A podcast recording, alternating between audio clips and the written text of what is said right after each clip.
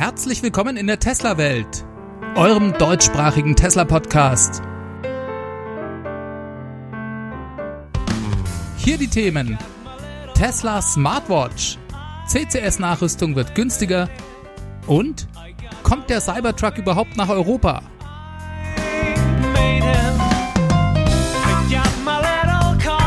Mein Name ist David und dies ist die Folge 129.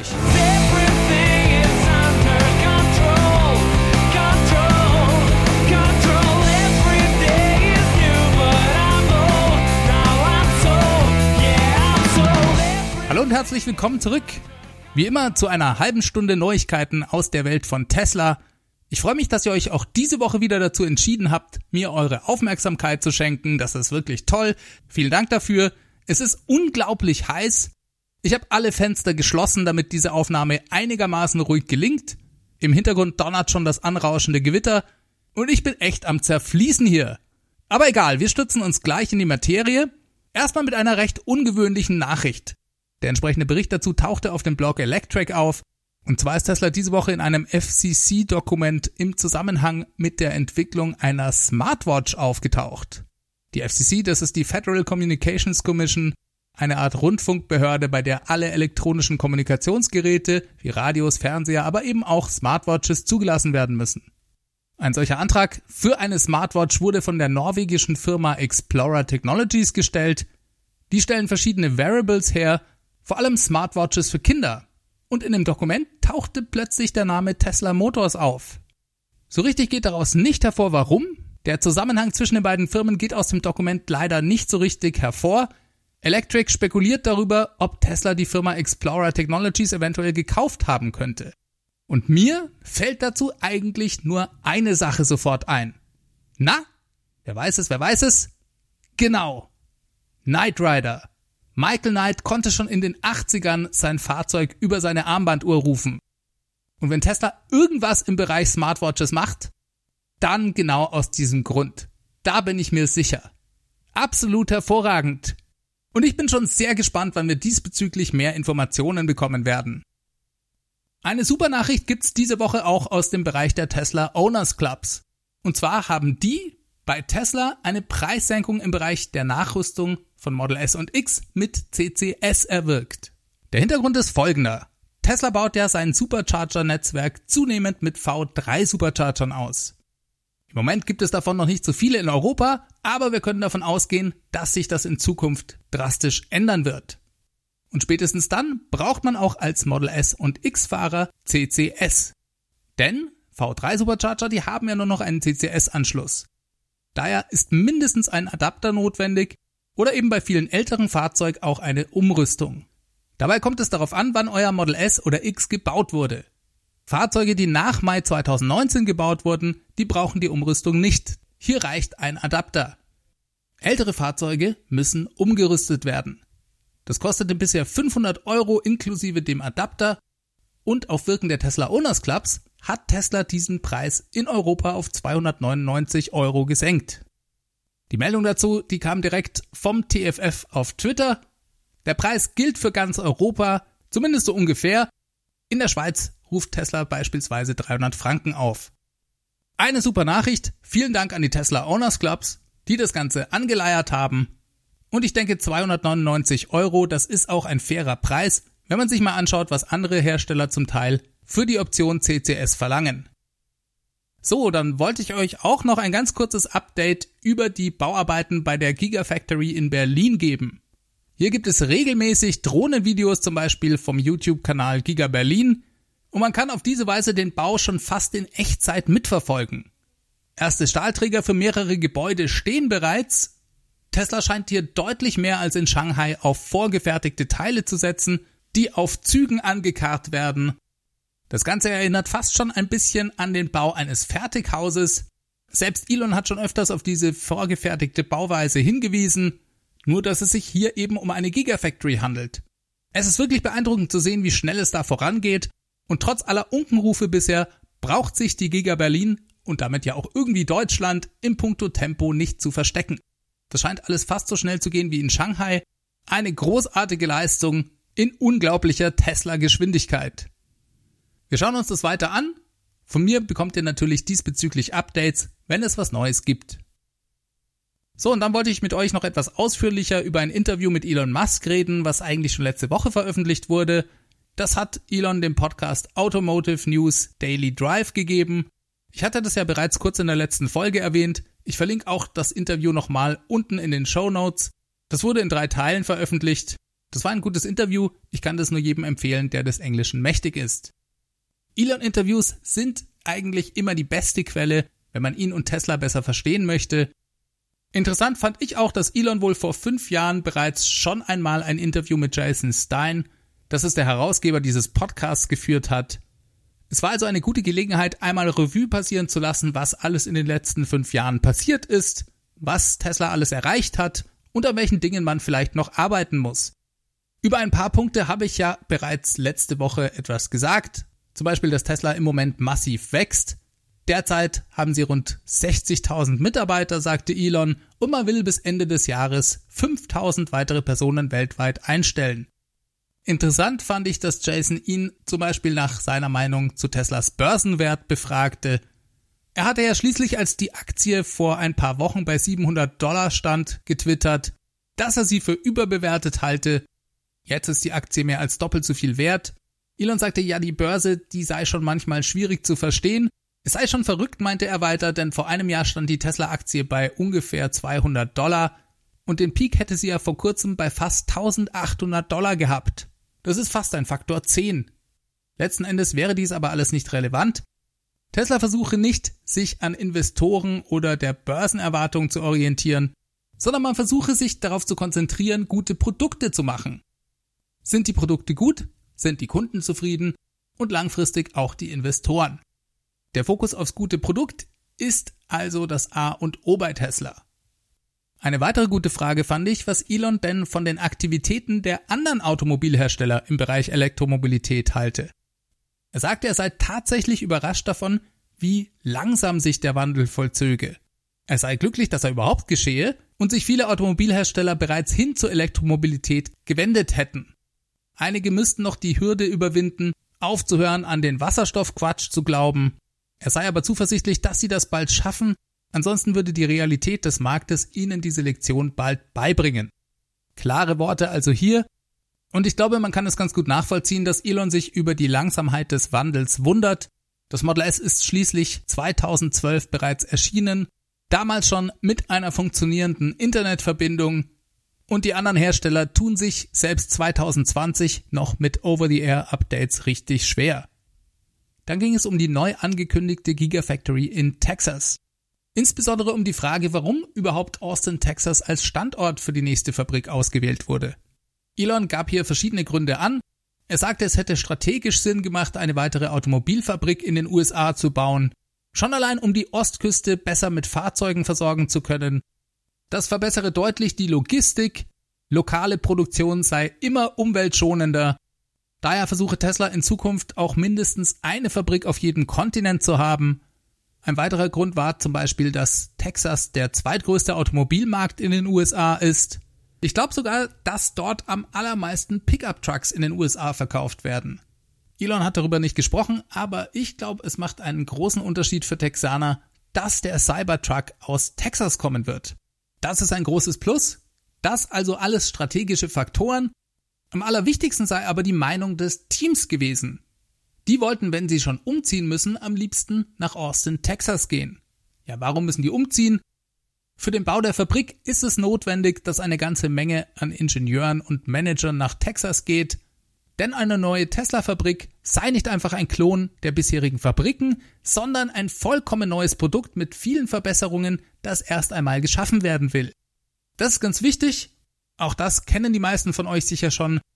Tesla sieht seine Fabriken als das eigentliche Hauptprodukt an, nicht etwa die Autos oder die Solar- und Batteriespeicherlösungen. Und jede neue Fabrik ist im Prinzip wie ein neues Fahrzeugmodell. Eine verbesserte Iteration der letzten Fabrik. Das ist ein ganz zentraler Punkt, den man im Hinterkopf behalten sollte. Die Giga Shanghai ist besser als das Werk in Fremont und Berlin und Texas werden besser als die Gigafactory in Shanghai. Elon hat uns ja vor ein paar Wochen bereits angeteasert, als er sagte, dass das Berliner Model Y produktionstechnisch eine Revolution darstelle. Und das liegt eben genau an der Weiterentwicklung des eigentlichen Produkts bei Tesla, den Fabriken. Fun Fact, Tesla ist von einer Studie in China soeben als der Automobilhersteller mit den wenigsten Neukundenreklamationen gewählt worden. Da ist Tesla auf Platz 1 von allen anderen Automobilherstellern gelandet. Im Vergleich zu anderen Marken in China kommen bei Tesla also deutlich weniger Kunden nach dem Kauf zurück, um irgendwelche Probleme beheben zu lassen. Auch wenn man solche Studien immer ein bisschen mit Vorsicht genießen oder zumindest differenziert betrachten sollte, so hat man doch aus unterschiedlichsten Quellen bereits gehört, dass die Qualität der Model 3 in China richtig gut sein soll. Und ich denke, das liegt unter anderem auch an der Fabrik. So, jetzt sind wir etwas abgeschweift. Die Wahl von Austin, Texas, die war also eine Teamentscheidung bei Tesla. Und dann kündigte Elon gleich noch die nächste Gigafactory für die USA an. Na gut, das ist jetzt vielleicht ein bisschen übertrieben. Er sagte aber, dass es wahrscheinlich sei, in den nächsten vier bis fünf Jahren noch ein weiteres Werk im Nordosten der USA für die Automobilproduktion zu haben. Das sei jedoch kein strategischer Plan von Tesla, sondern eher eine grobe Einschätzung seinerseits. Erst müsse man die Standorte in Berlin und Texas bauen und die ganzen neuen Fahrzeugprogramme wie den Tesla Semi oder den Cybertruck und den Tesla Roadster an den Start bringen. Tesla hat jede Menge zu tun, aber klar, die nächste Welle an Fabriken, die kommt bestimmt. Tesla ist im Wachstumsmodus und Elon sagte, er würde sich freuen, wenn Tesla jedes Jahr ein Prozent der weltweiten Automobilflotte elektrifizieren könnte. Auch das sagte er in diesem Interview. Weltweit gäbe es rund zwei Milliarden Fahrzeuge, ein Prozent davon, das wären 20 Millionen. Und das würde Tesla gerne jährlich produzieren. Das ist das Ziel. Da möchte Tesla in den nächsten zehn Jahren hin. Auch wenn Elon das heute weder die Börse noch die Konkurrenz glaubt. Auch darüber haben wir schon öfters gesprochen. Das ist für mich ein interessanter Aspekt, wenn es auch um die Frage nach der Überbewertung der Aktie geht. Die positivsten Prognosen der Börsenanalysten, die sehen Tesla im Jahr 2030 bei irgendwas zwischen zwei, drei, naja, vielleicht auch mal vier oder fünf Millionen Fahrzeugen pro Jahr. Und trotzdem steht der Aktienkurs da, wo er heute steht. Obwohl sie Elon seine 20 Millionen Fahrzeuge nicht glauben. Und das sind ja lediglich dann nur 50 Prozent des Geschäfts von Tesla. Denn Elon kann sich gut vorstellen, das hat er auch schon öfters gesagt, dass der Bereich Tesla Energy langfristig größer wird als der Automotive-Sektor. Ich finde den Ansatz von Elon, sich auf die Produkte zu konzentrieren und die Börse Börse sein zu lassen, genau den richtigen. Der Hauptsitz von Tesla, der bleibt übrigens bis auf weiteres erstmal in Kalifornien. Elon hatte ja vor ein paar Monaten in seinem Ärger über die Corona-bedingten Werkschließungen gedroht, Tesla aus Kalifornien abziehen zu wollen. Das macht er definitiv erstmal nicht, Langfristig müsse man mal sehen, sagte er, aber kurzfristig gibt es keine Änderung. Das Management und die ganzen Tesla-Mitarbeiter mit ihren Familien, die leben ja in Kalifornien und sind dort auch verwurzelt. Das war sein Kommentar dazu. Ich habe ehrlich gesagt nichts anderes erwartet, das würde auch überhaupt keinen Sinn machen.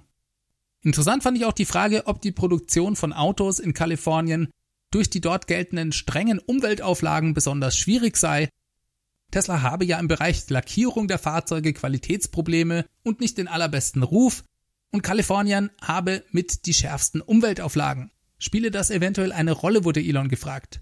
Seine Antwort fand ich gut. Er sagte, es stimme zwar, dass es diese Auflagen gebe, aber das sei auch genau richtig. Er fände es gut, dass diese so streng sind. Es gäbe lediglich zu viele regulatorische Behörden, was einen hohen bürokratischen Aufwand nach sich zöge. Selbstverständlich fände er es toll, wenn Kalifornien seine bürokratische Struktur vereinfache.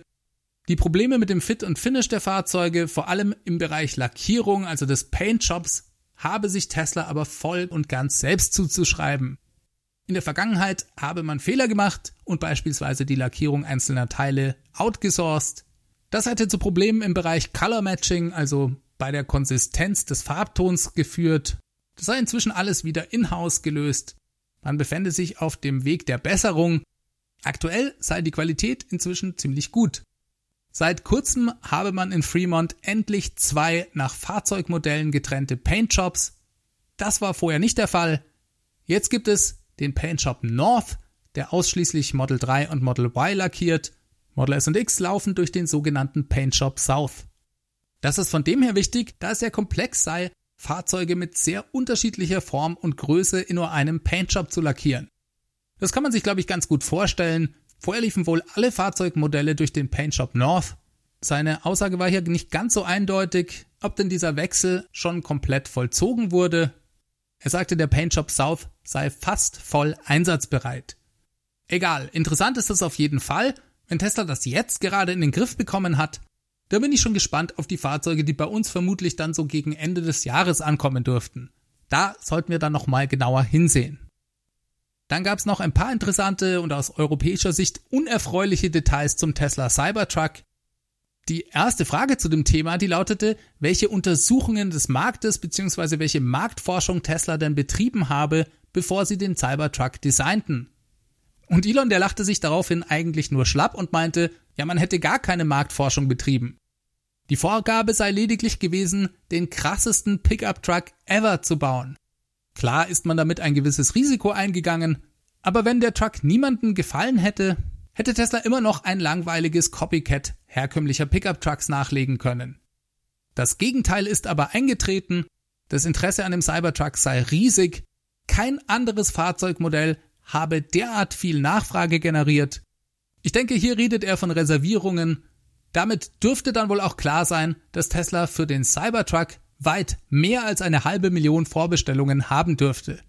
Denn das war ja ungefähr die Messlatte bei Model 3. Ja, mir ist schon auch klar, dass für eine Cybertruck Reservierungen nur 100 Dollar bzw. 100 Euro angezahlt werden müssen. Ich bin trotzdem überzeugt davon, dass der Cybertruck in den USA ein absoluter Verkaufsschlager werden wird. Leider erstmal nur in den USA. Und hier kommen wir zu den schlechten Nachrichten für Cybertruck-Fans in Europa. Elon sagte, er und sein Team hätten kurz darüber nachgedacht, den Truck eventuell nochmal kleiner zu machen. Sie haben sich aber letzten Endes dagegen entschieden und ihn definitiv nicht als Modell geplant, das in dieser Form weltweit kommen wird. Dementsprechend hat Tesla keine Rücksicht auf Anforderungen genommen, die in anderen Märkten gelten. In der EU wird der Cybertruck daher auch keine Zulassung erhalten.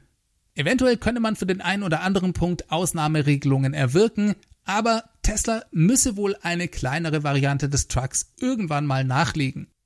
Das klingt ja erstmal nicht so gut. Auf der anderen Seite ist es sicher keine Überraschung, dass der Cybertruck in erster Linie für den nordamerikanischen Markt gemacht wurde. Die USA sind das Land der Pickup-Trucks. Hier kann Tesla mit dem Cybertruck die größtmögliche Disruption erreichen. Natürlich ist es ein bisschen schade für alle Cybertruck-Fans im Rest der Welt, aber ich denke nicht, dass er gar nicht kommt. Elon bestätigte auch im Anschluss auf Twitter nochmal, dass eine kleinere Version sehr wahrscheinlich ist. Nur der Zeitpunkt hat sich spätestens durch die Aussage von Elon jetzt in dem Interview weiter nach hinten verschoben. Tesla hat ja nicht nur in den USA, sondern auch bei uns und in anderen Märkten Cybertruck-Reservierungen entgegengenommen. Unlängst haben sie zum Beispiel auch China auf die Liste der Länder gesetzt, in denen der Cybertruck bestellbar ist. Und selbst wenn das für Tesla erstmal nur ein Mittel ist, um das Interesse für den Cybertruck zu messen, glaube ich auf jeden Fall, dass sie ihn auch dort bauen werden, wo es genügend Nachfrage gibt. Und die Nachfrage danach, die wird weltweit noch steigen, wenn die Dinger in den USA erstmal in großen Stückzahlen unterwegs sind. Ich kann mir gut vorstellen, dass wir sowohl in Europa als auch in China den Cybertruck eines Tages sehen werden. Ein bisschen Geduld müssen wir aber mitbringen. Vielleicht sehen wir hier bei uns sogar zuerst noch ein paar andere Tesla-Modelle, die bisher noch gar nicht offiziell vorgestellt wurden. Denn Elon, der wurde auch danach gefragt, wie groß denn das Produktportfolio von Tesla noch werden könnte. Seine Antwort war, man wolle in jedem wichtigen Marktsegment eigentlich zumindest ein Fahrzeugmodell haben. Es werde langfristig daher durchaus Sinn machen, beispielsweise ein kompakteres, kleineres Fahrzeug oder auch einen Van bzw. einen Transporter zu bauen. Und ich weiß, auch darauf warten sehr viele Leute. Vor allem ein Transporter von Tesla würde, glaube ich, auf sehr viel Interesse stoßen. Elon sagte, man könnte die Herausforderung annehmen und endlich mal einen Transporter bauen, der gut ausschaut. Das wäre doch mal was Neues. Und so ein Van, der könnte in verschiedenen Varianten erscheinen. Einmal um Personen zu transportieren, aber eben auch als reiner Transporter. Ich könnte mir selbstverständlich auch eine Camping-Variante oder ein Wohnmobil davon vorstellen. Das wäre doch eine richtig feine Sache. Zu dem Kompaktfahrzeug meinte Elon, das wäre dann größenmäßig etwas, mit dem man auch in Paris gut parken könne. Und da könnte ich mir bestens vorstellen, dass Tesla solch ein Modell vielleicht zuerst oder sogar ausschließlich in Europa bauen könnte.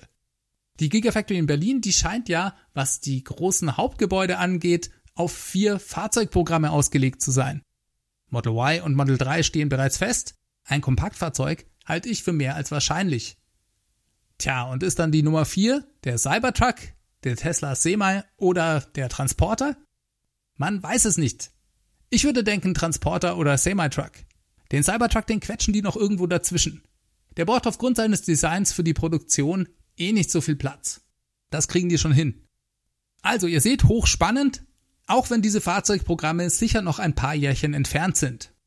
Tesla hat jede Menge zu tun und man kann ja auch nicht an allen Fronten gleichzeitig kämpfen, das tun sie eigentlich eh schon. Dann ging es noch darum, ob Elon derzeit bereits an seinen Nachfolger denke. Er sagte dazu nein eigentlich nicht. Er werde Tesla noch hoffentlich eine ganze Weile als CEO erhalten bleiben. Natürlich ist ihm auch klar, dass es irgendwann einen Nachfolger geben wird. Man lebe schließlich nicht ewig. Er setze aber alles daran, Tesla in eine Verfassung zu bringen, in der das Unternehmen auch ohne ihn weiter erfolgreich sein könne. Da bezog er sich aber eigentlich eher auf den Fall, dass er unerwartet früh ums Leben kommen könnte. Ja, und dann gab es auch noch die Frage nach dem Gerichtsurteil in Deutschland kürzlich. Davon habe ich euch berichtet, da hat das Münchner Landgericht entschieden, dass der Name Autopilot für Kunden verwirrend sei und daher verboten werden sollte. Das Verfahren ist noch nicht abgeschlossen. Elon sagte, das sei lächerlich. Dann könnte man auch gleich die Autobahn umbenennen, weil eventuell da auch jemand auf den Gedanken kommen könnte, dass sein Auto von selber dort fahre, sobald er drauf fährt. Der Name Autopilot habe seinen Ursprung in der Luftfahrtindustrie. Als Autopilot im Flugzeug werden Systeme bezeichnet, die die Höhe und die Geschwindigkeit des Flugzeugs halten. Das sind also ebenfalls lediglich Assistenzsysteme und die Idee, dass ein Neukunde aufgrund des Namens einen Unfall mit einem Tesla bauen könnte, sei einfach lächerlich. Neue Nutzer von Autopilot seien in der Regel besonders vorsichtig und besonders aufmerksam und würden dem Auto eben nicht vertrauen. In der Realität bauen eher erfahrene Nutzer Unfälle damit. Und zwar immer genau dann, wenn sie Autopilot anders als vorgesehen benutzen, dem System zu viel vertrauen und zum Beispiel auf ihr Handy schauen und nicht mehr auf den Verkehr achten. Das seien quasi Missbrauchsfälle des Autopilot-Systems. Diese Nutzer hätten, wenn es zu einem Unfall kommt, auch sämtliche Warnungen des Systems vorher ignoriert. Unfälle geschehen nicht aufgrund des Namens. Und es sei idiotisch anzunehmen, dass man auch nur einen Unfall verhindern könnte, wenn Tesla den Namen ändere. Das also Elons Meinung dazu und ich denke, die meisten Tesla-Kunden dürften das genauso sehen. Ja, ein interessantes Interview. Wie gesagt, hört euch das an. Elon-Interviews lohnen sich in der Regel meistens. Ich sag's nochmal, den Link dazu findet ihr unten in den Show Notes. Damit komme ich diese Woche zum Schluss. Zeit wird's, ich bin klatschnass. Diese Folge wurde euch mit freundlicher Unterstützung des Tesla Owners Club Helvetia präsentiert. Wenn euch dieser Podcast gefällt und ihr euch sagt, hey, der David macht da einen coolen Job, dann seid ihr ganz herzlich eingeladen, mich zu unterstützen. Vielen Dank an alle, die das bereits tun. Ihr habt dafür mehrere Möglichkeiten. Schaut euch doch mal meine Crowdfunding-Plattform auf www.teslawelt.de an. Ansonsten, falls das nichts für euch ist, könnt ihr den Podcast auch einfach bewerten. Schreibt einen Kommentar dazu. Ich freue mich, wenn ich das lese. Und durch eure positive Bewertung finden viele neue Hörer zu diesem Podcast. Ja, und wer sich gerade einen neuen Tesla kauft, der kann sehr gerne auch meinen Tesla Referral Code benutzen. Der Link dazu ist ts.la slash david 63148. Wenn ihr euch sonst beteiligen möchtet, schreibt mir doch gerne eine E-Mail an feedback at teslawelt.de oder ihr ruft die Tesla Welt Hotline an. Das ist die 0211 9763 2363. Bleibt mir euch alles Gute zu wünschen. Bleibt alle gesund. Habt eine gute Woche. Wir hören uns nächsten Mittwoch. Bis dahin, macht's gut. Ciao, ciao.